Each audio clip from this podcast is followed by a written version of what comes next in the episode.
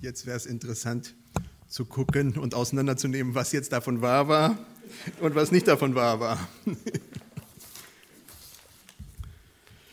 ja, Mordechai oder Haman, das ist die Frage. Also Mordechai oder Haman, zurück zum äh, Bericht der Tageszeitung. In Esther finden wir sehr, sehr interessante Charaktere. Und zwei davon sind natürlich Mordechai und Haman.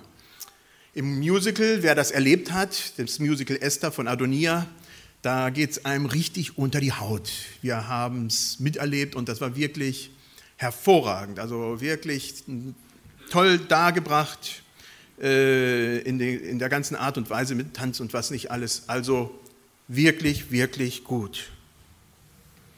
Mordechai ist der hebräische Name für das Mardochai äh, vom Persischen abgeleitet ins Deutsche.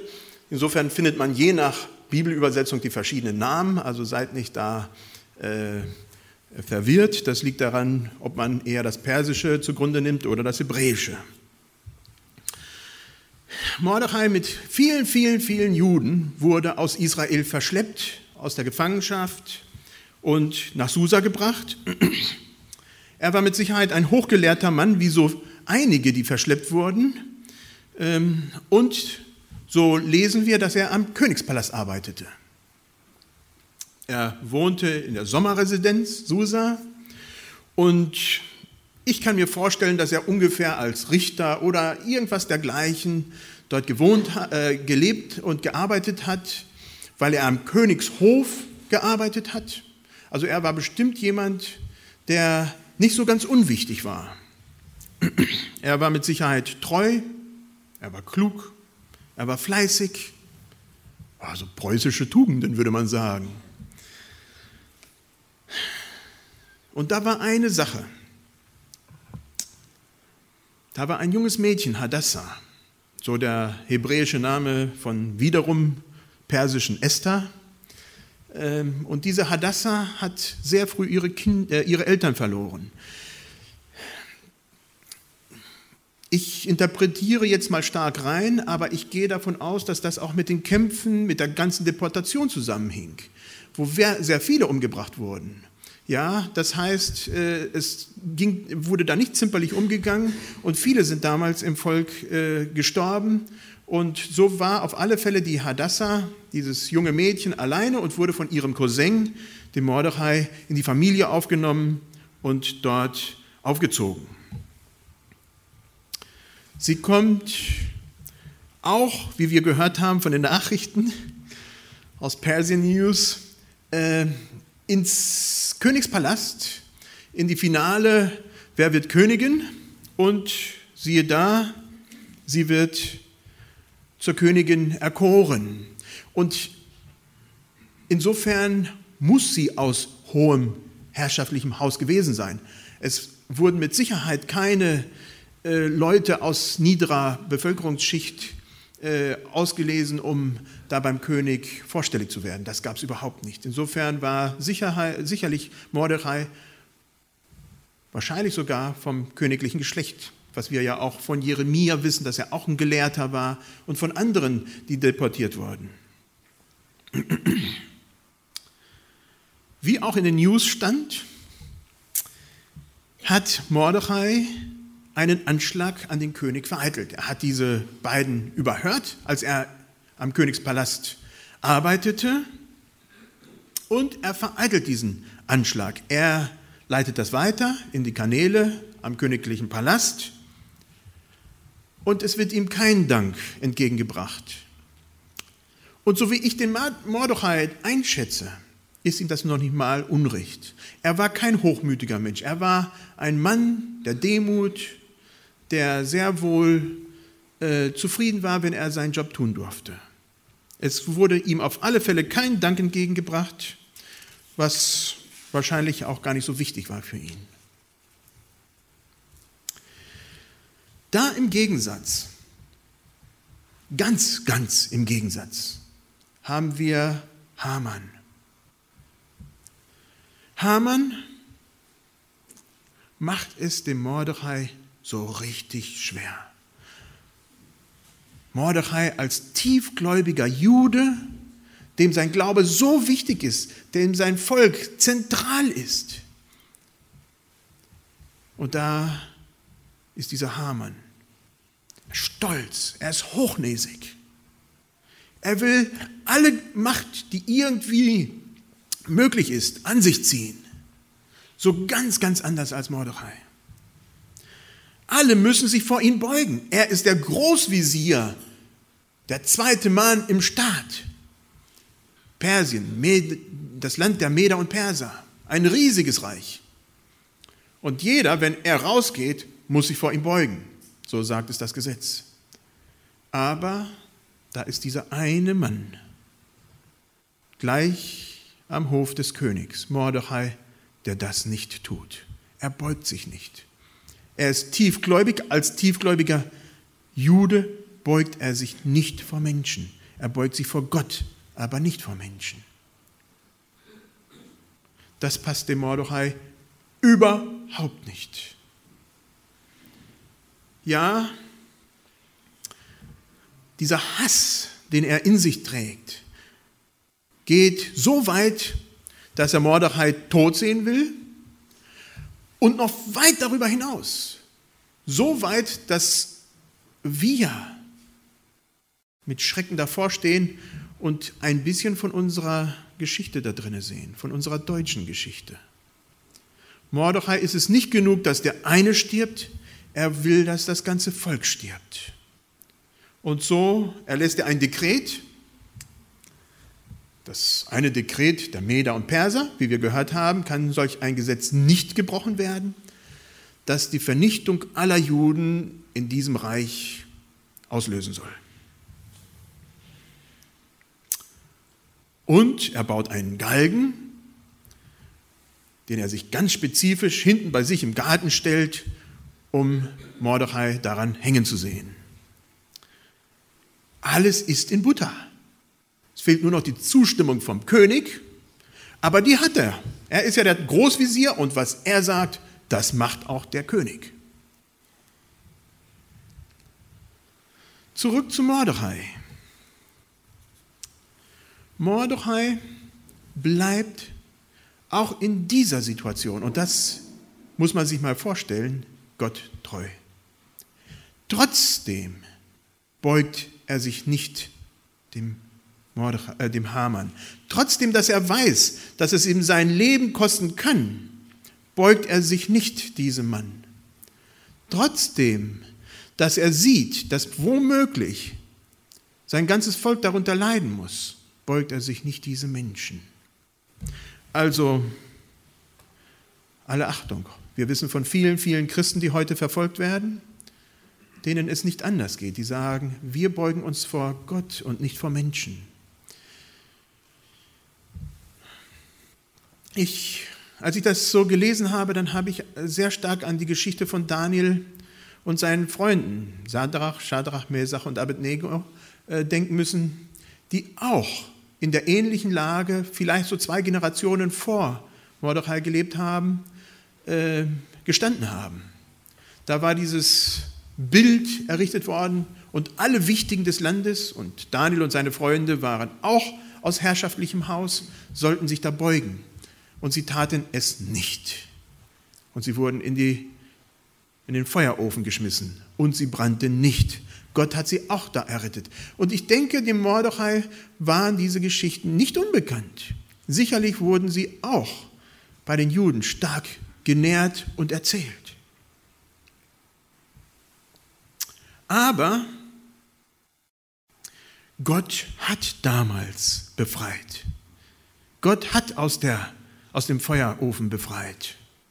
Und so kommt es, dass der König Ahasveros oder Xerxes der Erste oder da gibt es verschiedene Namen, die angeführt werden, je nachdem auch da, welche Chroniken man liest und welche Übersetzung man zugrunde legt,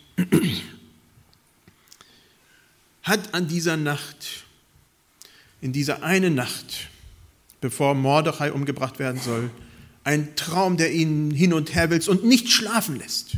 Er kann nicht ausruhen. Er kommt nicht zur Ruhe. Und schlussendlich, was tut man, wenn man nicht schlafen kann? Ich denke, da gibt es die verschiedensten äh, ähm, Möglichkeiten, dass man damit umgeht, jeder anders, aber ein Buch ist nicht schlecht. Und da man als König selber nicht liest, lässt er seinen Schreiber holen, dass er sich die Chroniken vorlesen lässt, was so in letzter Zeit so geschehen ist. Normalerweise ist das eine gute Schlafmethode. Dann kann man wieder irgendwann mal einschlafen. Und so fängt, fangen die an zu lesen, was da so alles am Königshofe geschehen ist in letzter Zeit. Und da stolpert er über diesen Mordechai. Ja, er hat ihm das Leben gerettet. Wurde ihm dafür gedankt? Nein, ihm wurde nicht dafür gedankt. Da stolpert der König drüber und sagt, wow, das ist etwas, wo ich Abhilfe schaffen kann. Und siehe da, gerade in dem Moment kommt Haman rein. Und so lässt der König Haman reinbitten und fragt den Haman, was kann man den Menschen tun, den der König, was kann man dem Menschen tun, den der König gern ehren will? Heieiei, Haman hat gedacht, wen gibt es anderes als mich? Ja, ich bin hier. oh, und dann kam sein Stolz so richtig raus und dann hat er sich was Schönes überlegt. Er hat gesagt, hm, ja, da wäre eine gute Möglichkeit. Eine gute Möglichkeit wäre, dass man des Königs Ross nimmt dass man des Königs Kleider nimmt, die Kutsche des Königs, und dann einen wichtigen Mann nimmt, der diese Person, die, der König ehren will, durch die Straßen zieht und dann rufen lässt, so geschieht dem Mann, den der König gern ehren will. Dann sagt der König, geh hin, tu das mit Mordechai. Wow. Wow. Ich weiß nicht, ob ihr euch vorstellen könnt, was das bedeutet hat. Das war der Anfang von Mordechais, äh, vom Hamans Niedergang. Das war der Anfang. Da hat er diesen Galgen da im Garten stehen und denkt sich, was ist jetzt passiert?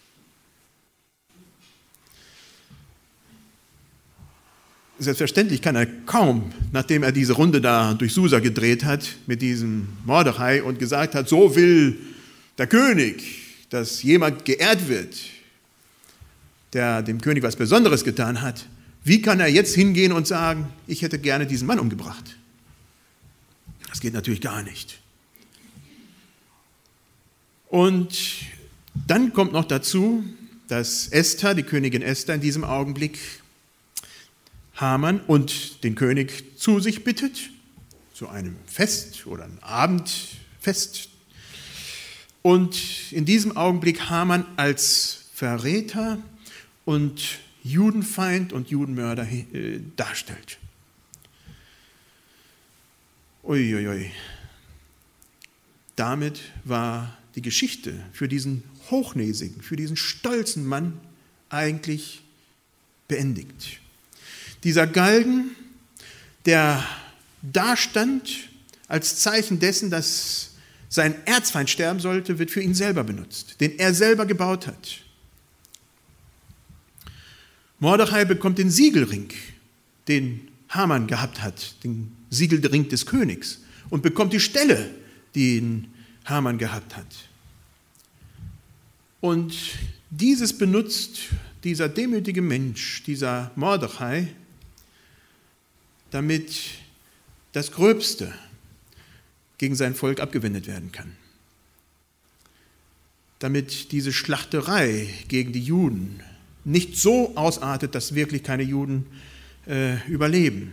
Das heißt, es wird auch wieder ein Dekret erlassen, und das kann ja nicht rückgängig gemacht werden, was gesagt wurde, aber zumindest, dass sich die Juden wehren dürfen gegenüber ihren Angreifer und sicherlich auch dass äh, diejenigen, die dazu bereit sind, auch dieses unterstützen. Insofern fand sicherlich das Volk der Juden eine große Unterstützung in dem Augenblick, weil sich auch das Blatt gewendet hatte. Und so ist es leider, denke ich, auch politisch. Immer wieder sehe ich das in unseren Völkern, wenn auf einmal ein anderer Leiter ist, wenn ein anderer Wind weht, dann dreht man sein Fähnchen ganz schnell in den Wind. Und so war Haman passé und Mordechai war in und so hat man doch lieber eher die Klappe gehalten, als da noch äh, die Juden umzubringen. Und eine andere Sache geschieht hier. Mordechai schickt nochmal ein Dekret heraus und jetzt an die Juden, nicht an das ganze persische Volk, sondern ganz spezifisch an die Juden, dass dieses, was da geschehen ist, nicht vergessen wird. Ich denke, deswegen haben wir das Buch Esther. Dass dieses, diese Errettung, die da geschehen ist, dass das nicht ein, ein Zeichen einfach der Zeit war oder einfach ein Glückstreffer, sondern dass es wirklich Gottes Führung war, die da gesprochen hat und dass das nicht vergessen wird, dass da der gebührende Dank auch tatsächlich ausgesprochen wird. Somit haben wir das Purimfest. Ich möchte nochmal gegenüberstellen. Da haben wir diesen Mordechai, einen frommen, treuen Juden, der sich für sein Volk einsetzt, der sich für seine Esther einsetzt, der wirklich ein Herz für die anderen hat. Ich habe auch dieses Bild von Mose ein bisschen im Kopf gehabt, als ich das so gelesen habe, von Mose, der auch gegenüber Gott sagte, wenn du dieses Volk umbringen willst, dann bring mich auch um. Ich will dann nicht mehr da sein. Der Mose stellte sich da vor, zwischen Gott und dem Volk und hat gesagt, nein, nein, schütze sie. Das ist mein Volk, das ist auch mein Volk. Und so auch der äh, Mordechai, der wirklich sich mit Gefahr für sein eigenes Leben dahinstellt und sich für das Volk der Juden einsetzt, für sein Volk. Und dann haben wir Haman, ein selbstsüchtiger Mensch, der bereit ist, nicht nur einen Menschen umzubringen, sondern ein ganzes Leben, ein ganzes Volk zu opfern, um seinen Hass zu befriedigen. Wer sind wir? Natürlich, denke ich, würden wir alle sagen, wow, Mordechai, das klingelt bei mir in der Seele. Ich bin derjenige, der treu und selbstlos und für die anderen dasteht. Wer wollen wir sein? Welche sind unsere Ziele?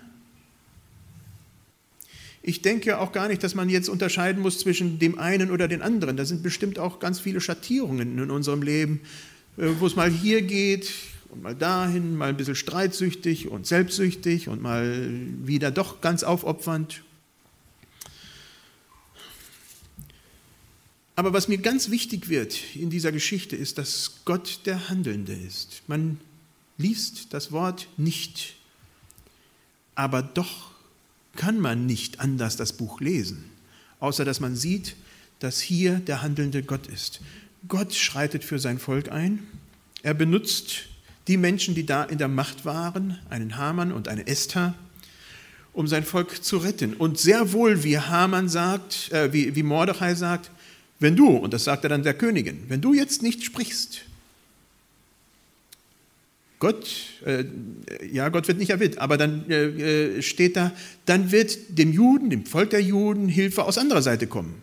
Aber du machst dich schuldig. Also da sieht man auch dieses, diesen ganzen starken Führungsgedanken, den Mordechai immer im Herzen hatte, dass Gott für sein Volk sprechen wird. Ich denke, das ist auch heute noch so. Ich denke das nicht nur, ich weiß es. Im Neuen Testament könnte man ganz viele Stellen anführen, wo wir uns einmal als Individuen von Gott geführt wissen, aber auch als Volk. Ich denke an 1. Petrus 2, Verse, die mir ganz wichtig sind. Wir sind ein heiliges Priestertum, das Volk von Gott erwählt, eine königliche Priesterschaft. Wo erlebst du ganz persönlich diese Führung? Wo erleben wir als Gemeinde diese Führung? Wo erleben wir diese Führung als Gottes Volk weit über unsere Grenzen hinaus, mit dem ganzen Volk Gottes auf dieser Erde? Immer wieder, denke ich, gibt es da Zeichen, die in unserer Mitte geschehen, Zeichen, die wir auch weltweit beobachten, wo ich sage, ja, Gott handelt. Und dafür bin ich sehr, sehr dankbar. Nimmt diese Fragen mit. Ich denke, wenn wir diese Fragen in unserem Herzen bewegen, dann führt es genau dazu, zu dem, was Mordechai in seinem Volk wollte, dass es Dankbarkeit auslöst. Dankbarkeit gegenüber dem, der tatsächlich am Steuer ist.